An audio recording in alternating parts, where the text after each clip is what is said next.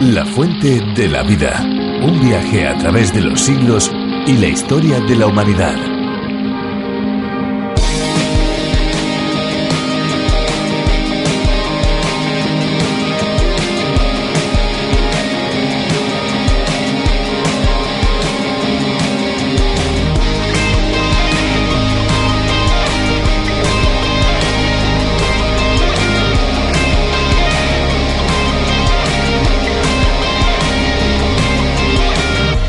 Durante la noche nuestro cuerpo pierde hidratación y es necesario reponer líquidos bebiendo agua a primera hora del día siguiente. El agua con limón en ayunas es una buena forma de hidratarse y aportarle los beneficios que el limón tiene a nuestro organismo. Por su alto contenido de ácido cítrico, el limón es uno de los mejores aliados para restablecer el pH del cuerpo. Alimentos como los refinados, los azúcares, aditivos o colorantes, entre otros, acidifican el cuerpo y lo hacen propenso a enfermarse.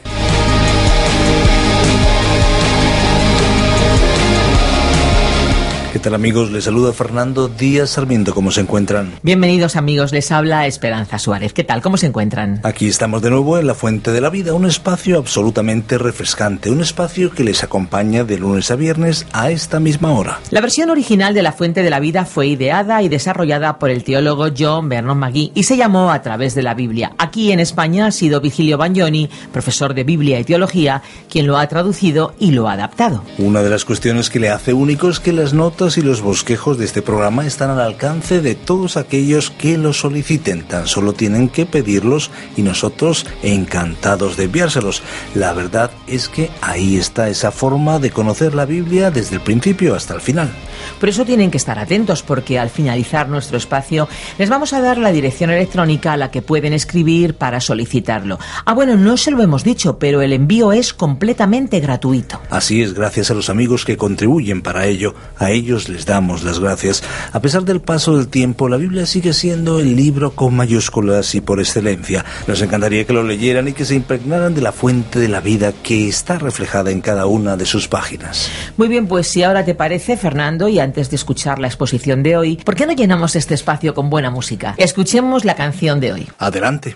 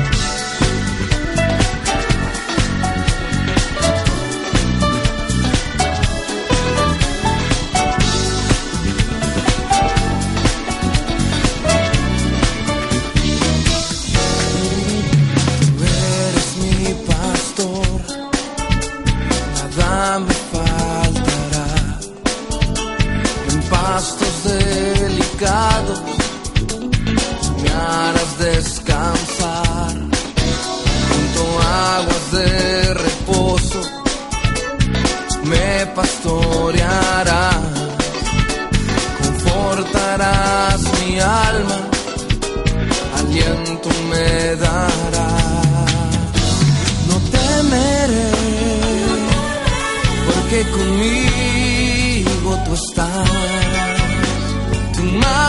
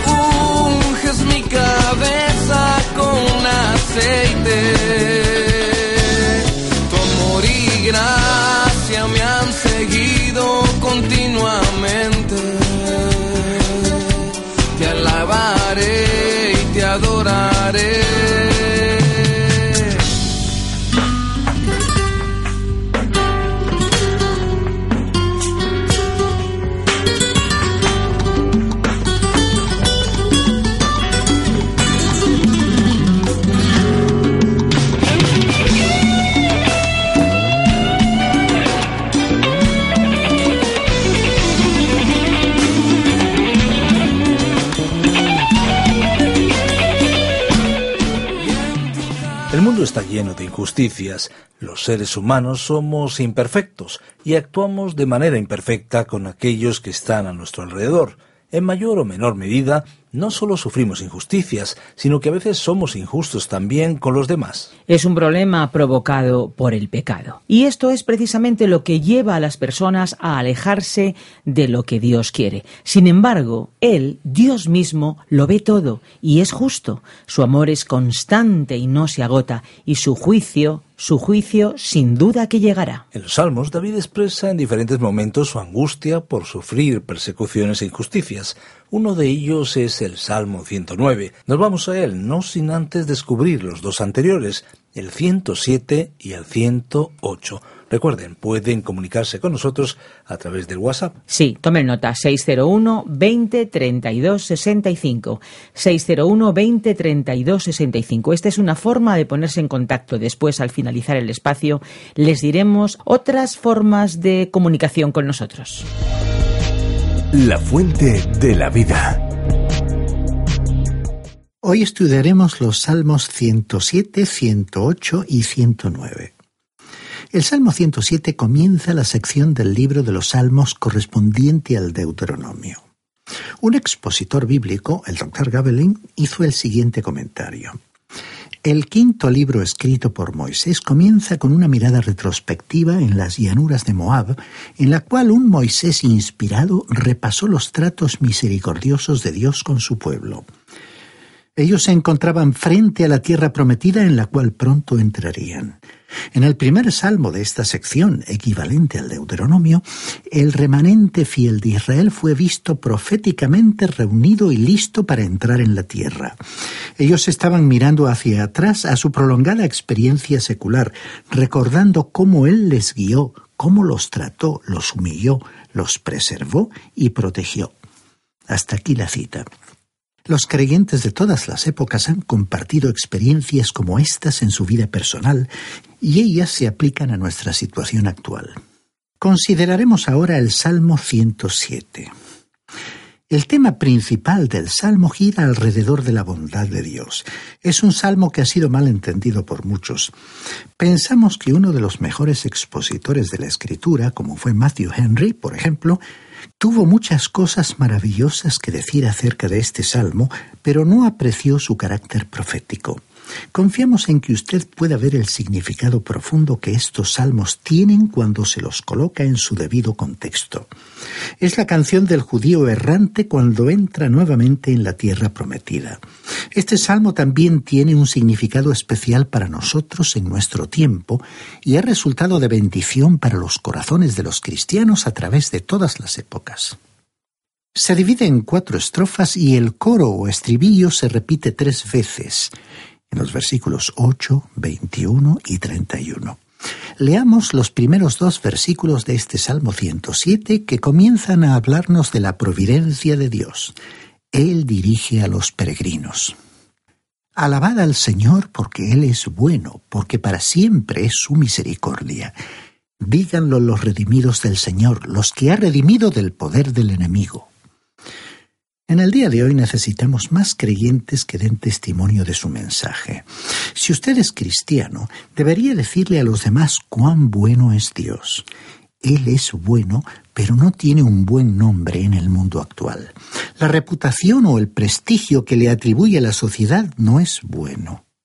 Entre las multitudes de personajes o el público en general, pocos están dispuestos a presentarse como testigos a su favor, y para comprobarlo no hay más que mirar a nuestro alrededor. En las religiones paganas, su concepción de Dios es espantosa. Él es representado como un Dios que destruye, que no salva, a quien es difícil aproximarse, que no tiene un interés personal en sus criaturas y que no las ama. La gente común de hoy vive en países con una apariencia de civilización, un mínimo de educación y con algo de cultura cristiana untada sobre la piel como si fuera una crema de maquillaje. Para la mayoría de las personas, Dios no es alguien cuyo conocimiento y trato haya que cultivar. Más bien prefieren mantener las distancias. No se le considera un buen vecino que resulta muy difícil de conformar. La mayoría lo ve como un policía esperando a la vuelta de la esquina para sorprenderles en una falta. Y esa es la forma de pensar de muchas personas hoy. Así es que si alguien va a decir que Dios es bueno, tendrán que ser los redimidos, como declara el versículo 2. No es un axioma, es una proposición que está sujeta a prueba. No es una palabra repetida formalmente, ni un lema, ni una frase de propaganda. Simplemente es una verdad, una realidad. Y dice el versículo 3, y los ha congregado de las tierras del oriente y del occidente, del norte y del sur. El Señor estaba reuniendo gente del este, oeste, norte y sur. ¿Quiénes eran ellos? Dios estaba hablando de Israel. Leamos ahora los versículos 4 al 7. Anduvieron perdidos por el desierto, por soledad sin camino, sin hallar ciudad en donde vivir, hambrientos y sedientos, su alma desfallecía en ellos. Entonces clamaron al Señor en su angustia y los libró de sus aflicciones. Los dirigió por camino derecho para que llegaran a ciudad habitable. Recordemos que el Salmo 107 comienza la sección del libro de los Salmos que corresponde al Deuteronomio, último libro del Pentateuco escrito por Moisés. Esta sección trata sobre la perfección y alabanza de la palabra de Dios. En el libro de Deuteronomio capítulo 28 versículos 64 y 65, Dios ya les había dicho a los israelitas que iban a ser esparcidos por todas partes a causa de su pecado. Dice así el referido pasaje. El Señor te esparcirá por todos los pueblos, desde un extremo de la tierra hasta el otro extremo, y allí servirás a dioses ajenos que no conociste tú ni tus padres, al leño y a la piedra. Y ni aun entre estas naciones descansarás, ni la planta de tu pie tendrá reposo, pues allí te dará el Señor un corazón temeroso, languidez de ojos y tristeza de alma. Ese ha sido el cuadro de este pueblo a través de las edades cuando ellos desobedecieron a Dios y estuvieron fuera de su tierra. Pero Dios los va a reunir una vez más y va a cumplir su promesa de establecerlos en la tierra. Esta es una hermosa imagen de la providencia de Dios actuando en la vida de su pueblo. Pero esto también me habla a mí. Dios me alcanzó aquí en el desierto de este mundo y me salvó, y Él hará lo mismo por usted si aún no lo ha hecho. Aquí vemos un cuadro hermoso de la providencia de Dios en la vida de su antiguo pueblo. Dios aún no ha finalizado con la nación de Israel. Y en realidad Dios no ha finalizado con usted, estimado oyente, así como tampoco ha terminado conmigo. Esta sección tiene un mensaje para nosotros. Leamos ahora el versículo 8 de este Salmo 107 que inicia la sección que trata sobre el perdón de Dios. Él libera a los prisioneros. Alaben la misericordia del Señor y sus maravillas para con los hijos de los hombres. Esta parte debería ser cantada por una soprano. Comienza con una nota de alabanza, es decir, con un hermoso coro, un coro que se encuentra al principio en vez de estar al final. Al continuar nuestra lectura de este salmo, veremos que Él libera a los prisioneros, y tenemos aquí una imagen de un hombre que se encuentra en la prisión.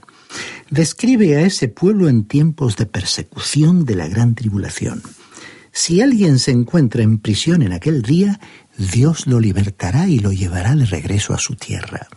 Pensemos en las multitudes que estuvieron en prisión durante la Segunda Guerra Mundial, y todos no pudieron salir en libertad y nos preguntamos cuántos de ellos en aquella ocasión habrán pensado en este salmo. Ahora el versículo 10 de este Salmo 107 dice, Algunos moraban en tinieblas y en sombra de muerte, aprisionados en aflicción y en hierros.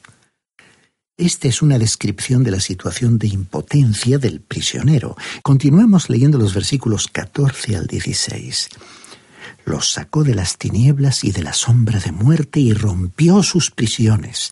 Alaben la misericordia del Señor y sus maravillas para con los hijos de los hombres, porque quebrantó las puertas de bronce y desmenuzó los cerrojos de hierro.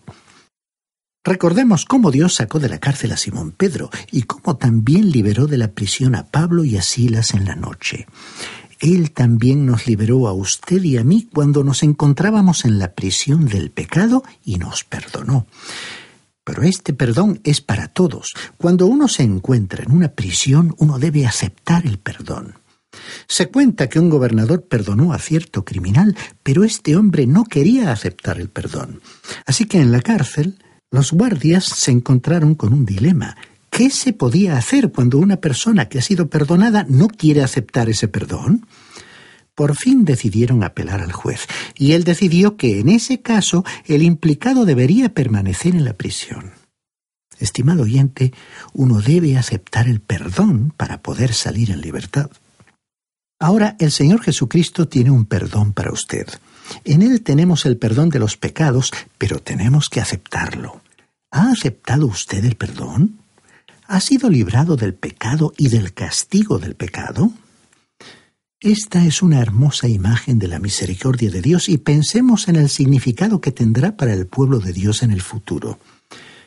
Muchos de ellos se encontrarán en prisión y Dios les liberará y los traerá de regreso a la tierra. Leamos ahora los versículos 21 y 22 que encabezan el párrafo dedicado a la protección de Dios. Él resuelve los problemas.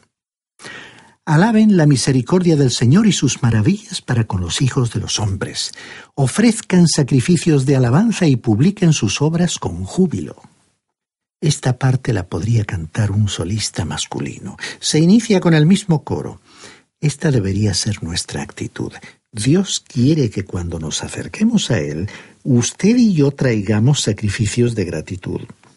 Y como resultado, nos dice el escritor a los Hebreos en el capítulo 13 versículos 10 al 15. Tenemos un altar del cual no tienen derecho de comer los que sirven al tabernáculo, porque los cuerpos de aquellos animales cuya sangre a causa del pecado es introducida en el santuario por el sumo sacerdote, son quemados fuera del campamento.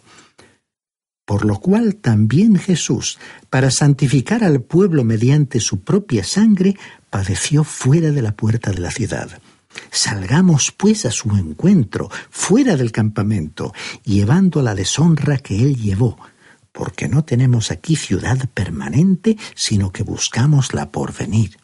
Así que ofrezcamos siempre a Dios, por medio de él, sacrificio de alabanza, es decir, fruto de labios que confiesan su nombre. Estimado oyente, usted no tiene que esperar a ir a la iglesia para ofrecer un sacrificio a Dios, que consiste en que nuestros labios le alaben. Ahora, ¿por qué debemos expresarle nuestro agradecimiento? Por su protección. Él le ha llevado a usted hasta la hora presente. Ahora veamos lo que dicen aquí los versículos 23 y 24 de este Salmo 107. Los que descienden al mar en naves y hacen negocio en las muchas aguas, ellos han visto las obras del Señor y sus maravillas en las profundidades. La profesión de marinero en los tiempos del salmista era peligrosa. Cuando un hombre se embarcaba en un viaje como estos, no sabía si iba a poder regresar.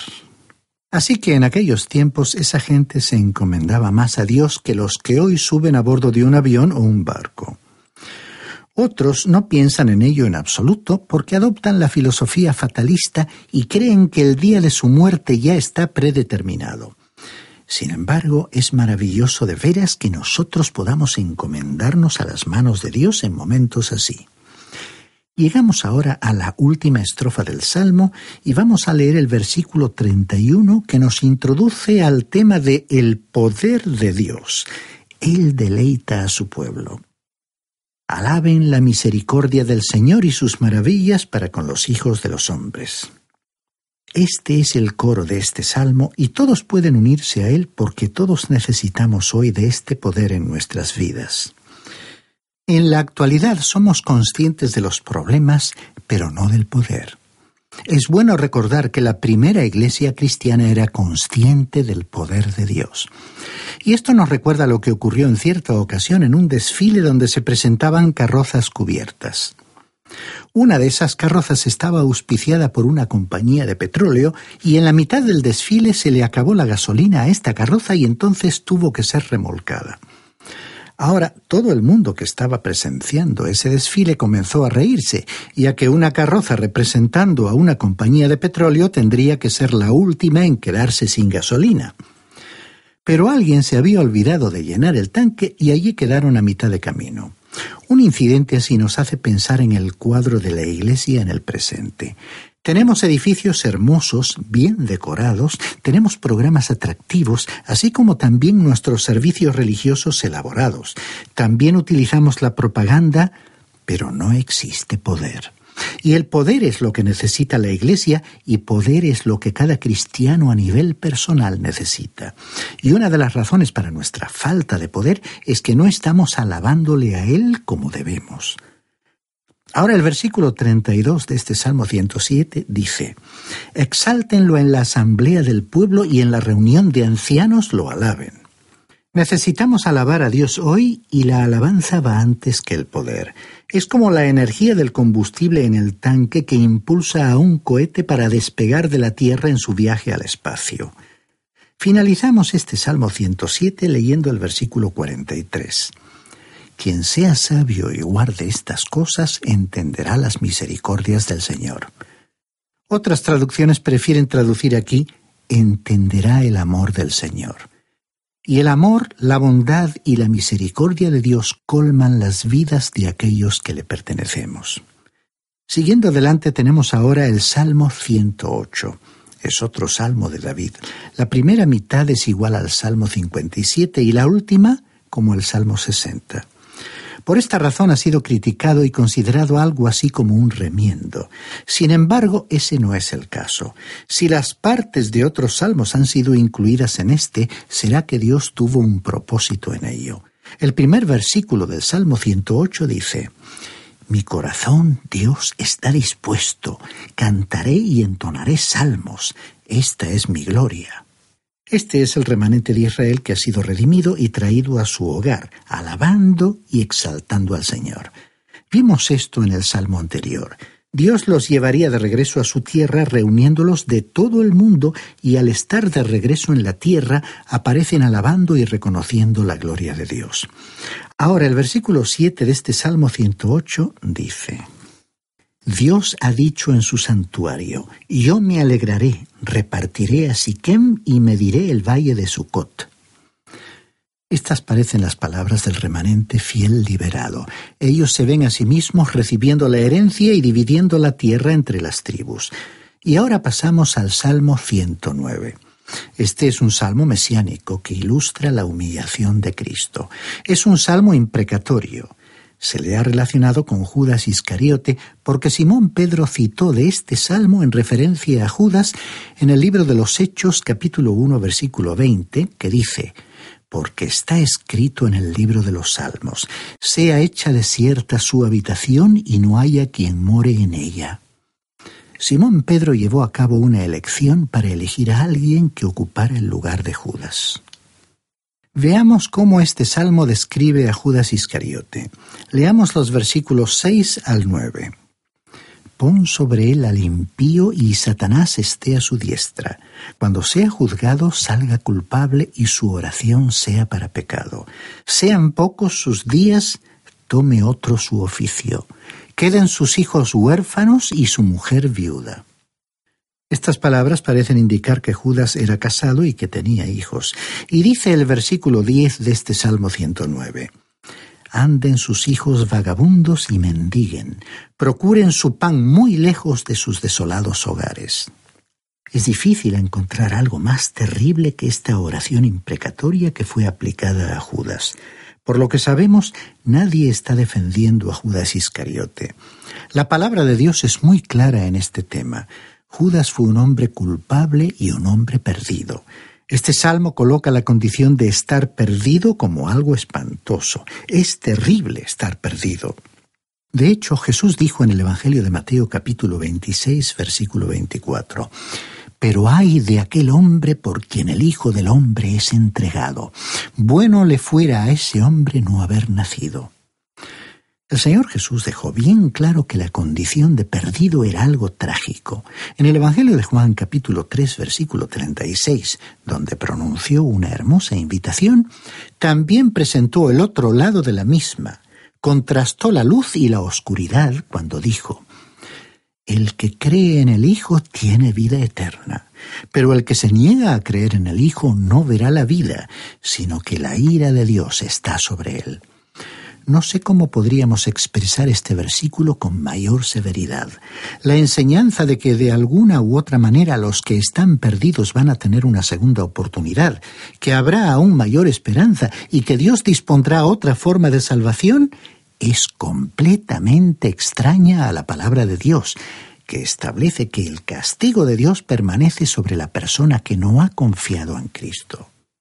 El Señor Jesucristo soportó el castigo, la ira de Dios por nosotros en la cruz.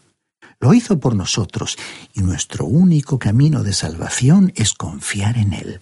Si no lo hacemos, el castigo de Dios estará sobre nosotros. Estamos finalizando un programa más de La Fuente de la Vida. Muchísimas gracias amigos por acompañarnos. Queremos recordarles que vamos a estar aquí en esta misma emisora a la misma hora todos los días de lunes a viernes. Así es, Esperanza. En nuestro próximo programa seguiremos analizando interesantes aspectos que convierten a la Biblia y a cada uno de sus libros en algo singular. Algo singular que sigue transformando vidas y corazones. Seguro que no les dejará indiferentes.